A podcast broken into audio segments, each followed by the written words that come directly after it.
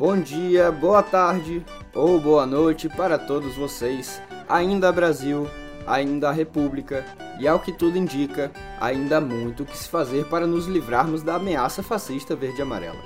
O dia seguinte aos estarrecedores atos terroristas foi marcado pela forte reação institucional, inclusive com prisões.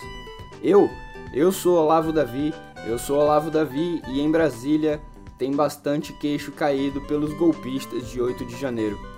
Quanta coisa para botar em dia, pessoal. E olha, precisamos falar sobre o Jair.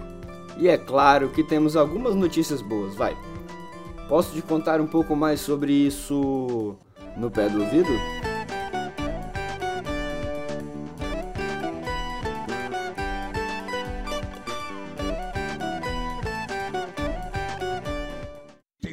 1.500 pessoas presas. E vão ficar presas até que a gente termine o inquérito.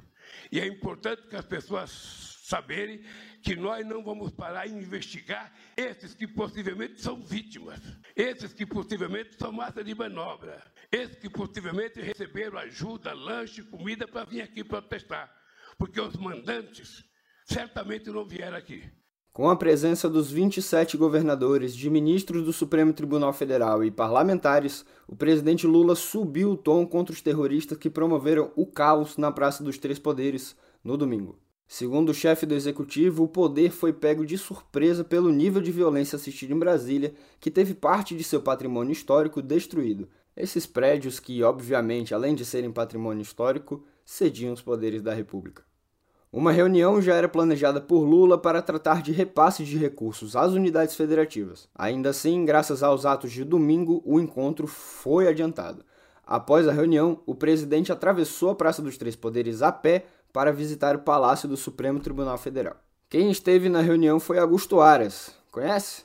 Está no cargo de Procurador-Geral da República, chefia do Ministério Público Federal, e é a única caneta que pode indiciar um presidente caso ele ou ela, sei lá, atente contra o Estado democrático ou promova medicamentos ineficazes em tempos de pandemia.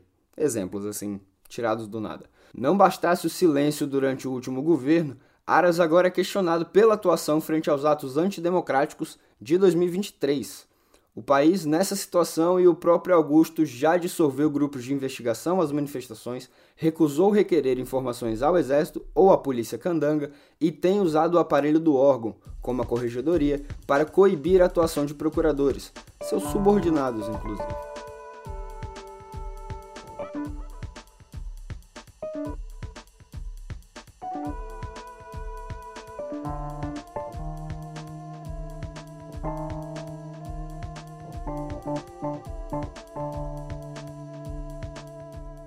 Vamos, vamos fazer um quiz bem rapidinho aqui? Adivinha quem é? Em 2018 não tinha qualquer perspectiva de ser eleito a chefia do executivo, mas deu uma guinada brusca a poucos dias do primeiro turno e chegou à segunda rodada de votação à frente. Durante o mandato, flertou com muitos lados, dominou o parlamento com maioria esmagadora, fez o presidente da casa, praticou o morde a sopra durante a pandemia e, atravessando a pior crise sanitária da história, foi reeleito ainda em primeiro turno. Com um histórico assim, é de se esperar que o governante esteja voando, certo? Não, não é o caso de Ibanez Rocha. Foi ele a única ausência entre os chefes estaduais eleitos ou reeleitos em 2022 na reunião com o presidente. Em seu lugar estava a vice-governadora, agora governadora em exercício, Celina Leão.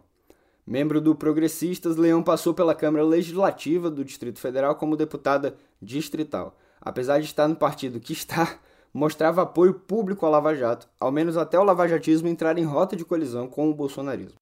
Na legislatura passada, na qual atuou como deputada federal, deixou o Congresso para assumir a Secretaria de Esportes em meio a algumas negociações do próprio Ibanês, que, na madrugada de domingo para segunda, foi afastada do cargo por 90 dias graças a uma decisão do ministro Alexandre de Moraes pelo pouco combate empregado aos terroristas, ao menos é isso o que vê o ministro do Supremo Tribunal Federal. Já diria o mestre, o mundo é um moinho. Agora, segundo a apuração do jornal Estado de São Paulo, Celina prega apoio ao governador afastado, mas, nos bastidores, atua pela abertura de ao menos um dos quatro pedidos de impeachment protocolados na Câmara Legislativa.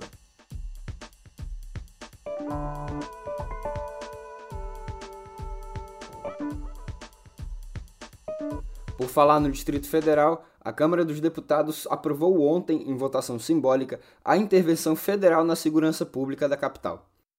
Os deputados interromperam o recesso para uma sessão semipresencial, mas já havia sido acertada numa reunião de líderes na casa do presidente Arthur Lira, do PP alagoano, a aprovação da medida da União. O Senado deve se reunir ainda hoje, às 11 da manhã, para analisar o decreto presidencial e a expectativa é também de uma aprovação muito tranquila. Apesar da votação simbólica, a deputada bolsonarista Bia Kisses, do PL Candango, mostrou que não aprendeu nada durante os quatro anos de legislatura ou mesmo durante a faculdade de Direito e discursou defendendo os terroristas.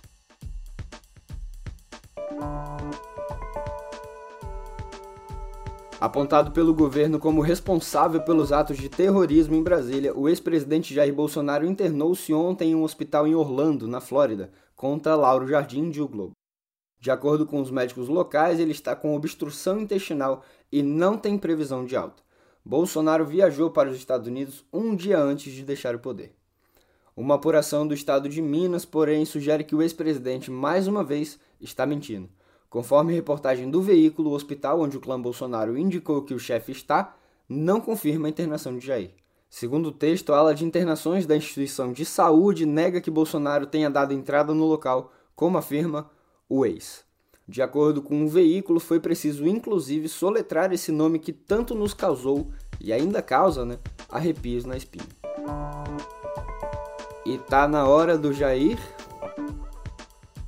A porta-voz do Departamento de Estado norte-americano, Ned Price, deu a entender que Bolsonaro precisa encontrar outro recanto para o seu exílio forçado, por assim dizer. Isto porque o visto de chefe de Estado usado para entrar nos Estados Unidos no dia 31 de dezembro perdeu a validade com a posse do novo governo, em 1 de janeiro, também conhecido como o dia seguinte.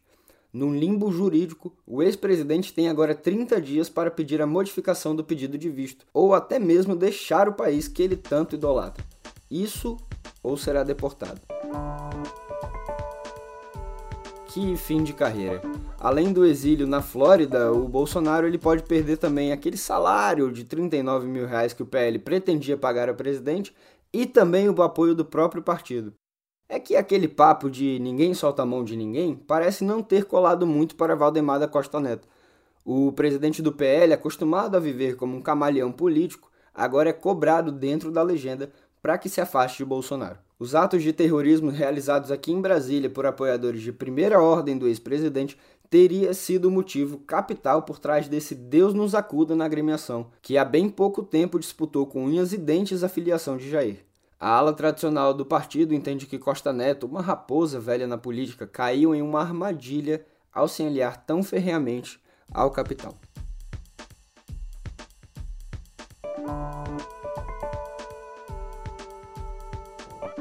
Falei dos terroristas apoiadores de Jair Bolsonaro, então vamos com uma espécie de epílogo dos atos golpistas de domingo. Uma operação conjunta da Polícia Federal, do DF e do Exército finalmente desmontou de vez o acampamento golpista armado há quase 70 dias no quartel-general da Força Armada. Desta vez, a expectativa de todos aqui, com as ações terroristas dos últimos meses, não seja novamente permitido o retorno dos bolsonaristas ao local. As cerca de 1.200 pessoas que estavam por lá foram levadas à academia da Polícia Federal, onde foram identificadas e devem ser indiciadas por crimes do nível de terrorismo e atentado contra a democracia. Desafeto do governador afastado Ibanez Rocha, Ronaldo Caiado, do União Brasil, disponibilizou 270 vagas em presídios de Goiás, estado qual governa. Todo dia, um malandro e um otário saem de casa a tal da oferta e demanda segue firme no mercado prisional. Com tanta gente presa, advogados da capital correram para a academia da PF e passaram a oferecer seus serviços por honorários superiores a mil reais para acompanhamento de uma audiência de custódia.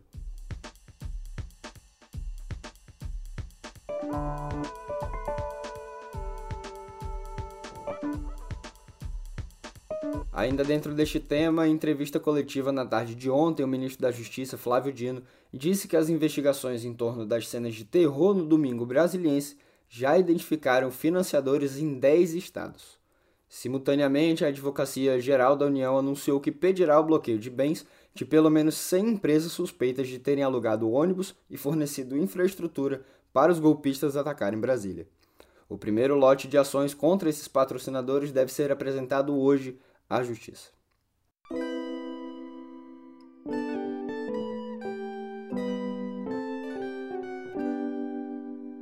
Eu disse lá na introdução que traria algumas notícias boas, então deixa eu começar a cumprir a promessa.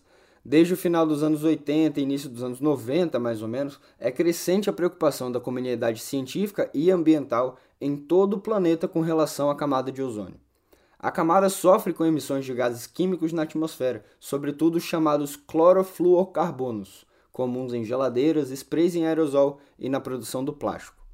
Sem a proteção, os raios solares, muitos deles nocivos não só à humanidade, como à fauna terrestre e aos ecossistemas de maneira geral, incidem livremente, aumentando a temperatura do planeta. Calma, eu, eu juro que é notícia boa sim. Um relatório, então, elaborado por cientistas das Nações Unidas e divulgado ontem, mostra uma redução no buraco da camada de ozônio. De acordo com os especialistas, os acordos globais para redução de gases nocivos à proteção natural são os principais responsáveis pela melhora no cenário. O primeiro tratado global sobre o tema foi assinado em Montreal, no Canadá, em 1987. A expectativa dos pesquisadores é que, até 2066, recupere-se o um nível da camada de ozônio equivalente ao ano de 80 na região da Antártica, no Ártico até 2045 e no resto do mundo como um todo até 2040. Ou seja, os polos levariam mais tempo em restauração.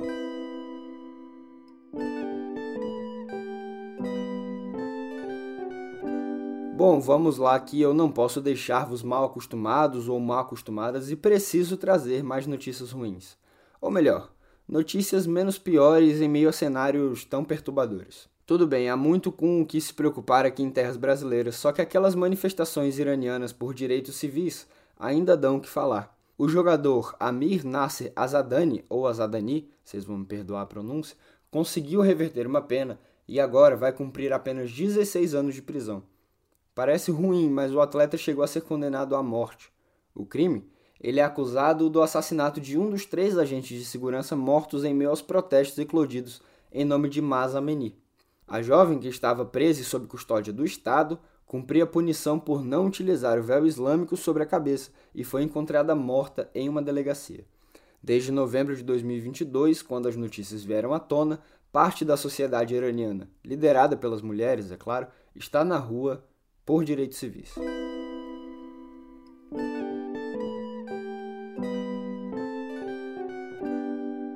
Para muitos, o desastre vivido por nós, brasileiros e brasileiras, ao longo dos últimos quatro anos é apenas material. Outros podem acreditar que a herança maldita do bolsonarismo é apenas, com algumas aspas, a depredação nos principais prédios da República. Fato é que a cratera é muito mais profunda e, perdoe, a sensação de queda livre ainda se mantém. Um exemplo disso é o fato de que, mesmo após todo o resultado da vacinação contra a Covid-19, o Brasil apresentou queda no desejo de se vacinar contra a doença. No ano passado, a média geral dos 23 países pesquisados pelo Instituto Global de Saúde de Barcelona subiu pouco mais de 5%. No Brasil de Jair Bolsonaro, o sentido foi inverso. Seja por medo de virar jacaré ou contrair doenças sexualmente transmissíveis ou outro tipo de besteira irresponsável que o ex-presidente falou, o interesse brasileiro caiu em 3,3%. Mesmo assim, graças ao SUS e a uma imponente máquina de imunização que já nos orgulhou perante o mundo, o Brasil concluiu a vacinação primária com primeira e segunda doses de 81% de nossa população.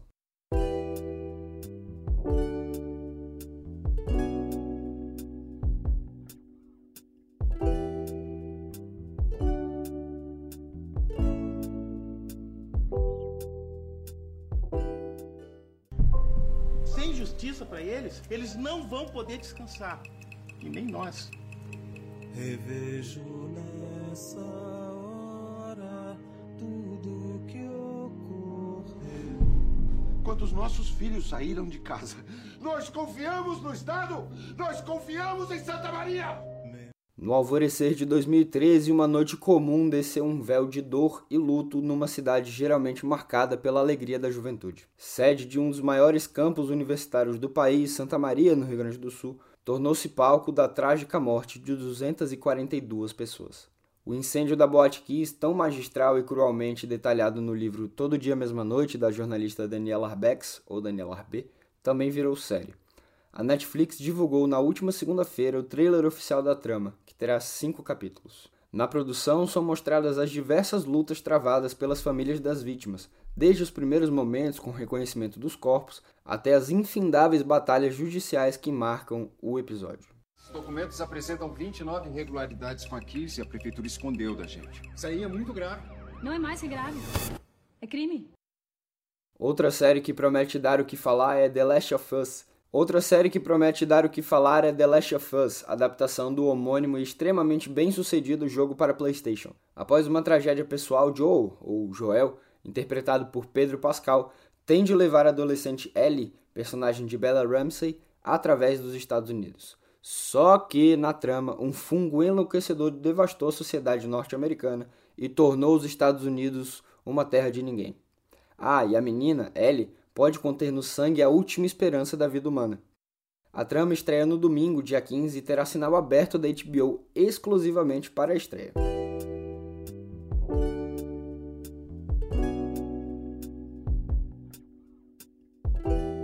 Arrependimento ou cusparada no prato que outrora lhe serviu? Gostou? Estrela entre os roteiristas de quadrinhos por muito tempo, o britânico Alan Moore, de 69 anos, tornou-se um dos mais vorazes críticos à cultura que envolve o gênero. É isso, pelo menos, o que pode ser visto na coletânea Iluminações, seu livro mais recente, com destaque para o conto O que se pode saber a respeito do Homem Trovão. A publicação acaba de chegar ao Brasil. Apesar de controlar o tom em outras histórias, o autor não perde o senso provocador. Este é o terceiro trabalho em prosa de Moore, que também lançou A Voz do Fogo em 96 e Jerusalém, 20 anos depois.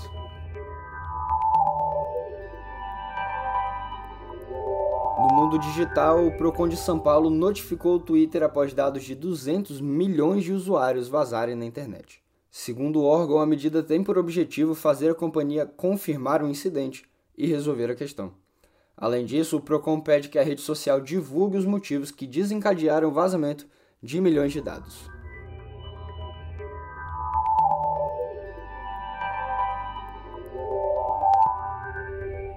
Falando nisso e talvez fechando um arco aberto lá no início do programa, a Meta, empresa dona do Facebook, do Instagram e do WhatsApp, anunciou ontem que vai remover e bloquear de suas redes sociais conteúdos em defesa das invasões golpistas às sedes dos três poderes em Brasília. Uma porta-voz da Meta afirmou que excluiria imediatamente postagens pedindo que as pessoas peguem armas ou invadam à força o Congresso, o Palácio do Planalto e outros prédios federais. Segundo disse, Há também um processo de classificação de postagens desse tipo como ato de violação às diretrizes das plataformas. Na prática, isso significa que mensagens deste gênero possam ser bloqueadas de forma mais rápida e eficaz. Nas eleições do ano passado, a Meta já havia adicionado o Brasil a uma lista de monitoramento intensivo para evitar a disseminação de desinformação, conteúdo de ódio e incentivo à violência. E Brasil sem jamais criticar no pé do ouvido, sem de forma alguma propagar discurso de ódio e protegendo os dados de nossos e nossas ouvintes, eu garanto que volto na quinta-feira, mas amanhã vocês estarão acompanhados da simpatia de Thay Oliveira. Até rimou.